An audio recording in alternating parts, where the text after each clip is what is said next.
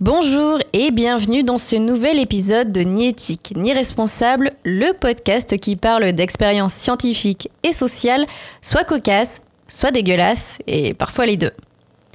Aujourd'hui, c'est votre anniversaire. Bon bah, bon anniversaire déjà. Et vous avez décidé de fêter ça dignement. Vous rassemblez vos amis et vous décidez d'aller en boîte de nuit. Non mais moi non plus, j'aime pas les boîtes de nuit, mais faites au moins semblant pour mon introduction.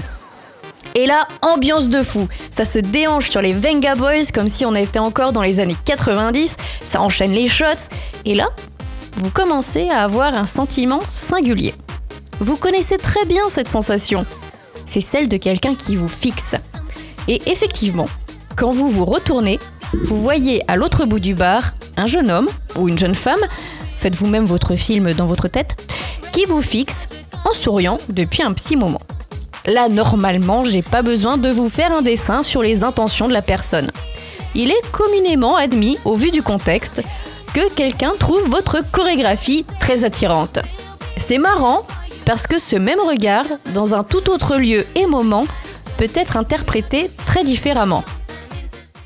Imaginons cette fois que ce n'est plus votre anniversaire. Désolé. Vous rentrez du travail le soir, vous êtes assis dans les transports en commun et à quelques mètres de vous, quelqu'un vous fixe du regard. Étrangement, la sensation est beaucoup moins plaisante que dans la boîte. Et à l'inverse, il nous est tous déjà arrivé de nous perdre dans nos pensées. Et une fois revenu sur Terre, on se rend compte qu'on fixe un inconnu depuis quelques minutes. Et on se sent gêné. Et ça fait quoi si on fixe un mouton droit dans les yeux?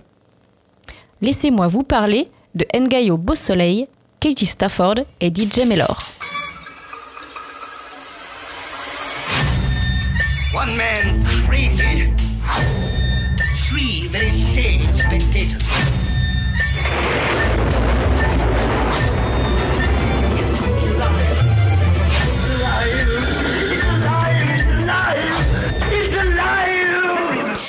Ngayo Beau Soleil est une chercheuse néo-zélandaise spécialisée dans le comportement animal.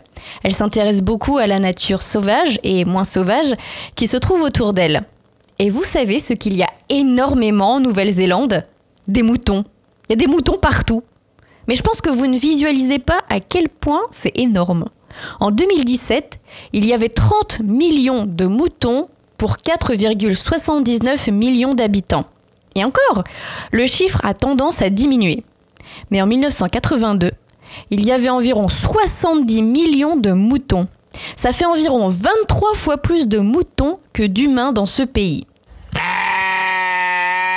Bref, il est de notoriété publique que quand un humain vous fixe, vous avez tendance à vous sentir nerveux, gêné, voire même apeuré. Mais qu'en est-il du mouton? Est-ce que lui aussi se sent menacé ou juste il s'en fout et il continue à brouter? Allez savoir pourquoi.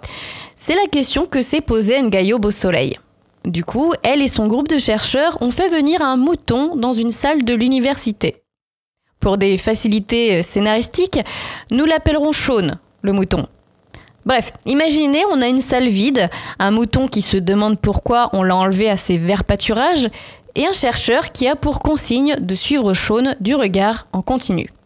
Si le mouton venait à fixer aussi du regard, bon, appelons-le Wallace le chercheur, Wallace devait maintenir le contact visuel jusqu'à ce que Shaun détourne le regard. L'histoire ne dit pas s'ils ont joué à Je te tiens, tu me tiens par la barbichette, mais j'aimerais pas perdre face à un mouton.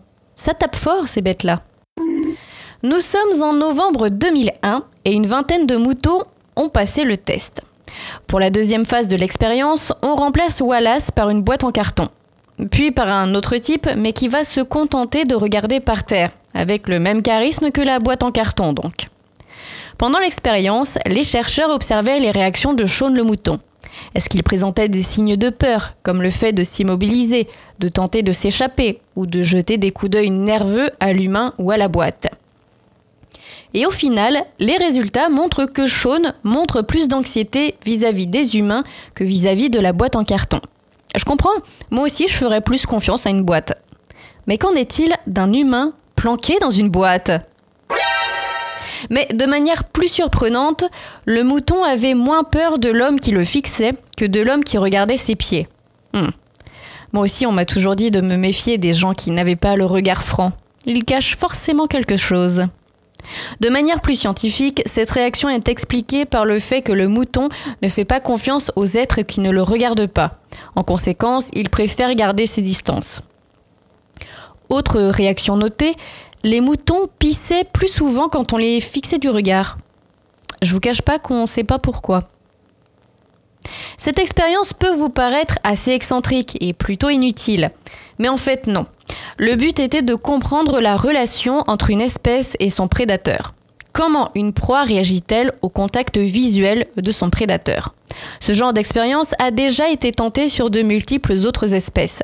Des iguanes, des serpents, des goélands, des moineaux et des poules. Bon courage pour fixer une poule dans les yeux. Et bien sûr, on a testé des humains entre eux. En 1972, des chercheurs de l'université de Stanford se sont amusés à s'arrêter à un feu rouge sur un scooter et à fixer le conducteur de la voiture à côté d'eux. Ça ressemble à une très mauvaise caméra cachée. En général, voici ce qu'il se passait. Au bout d'une seconde ou deux, le conducteur croisait le regard du scooteriste. Oui, ce mot existe. Le conducteur commençait alors à montrer des signes de gêne et d'anxiété.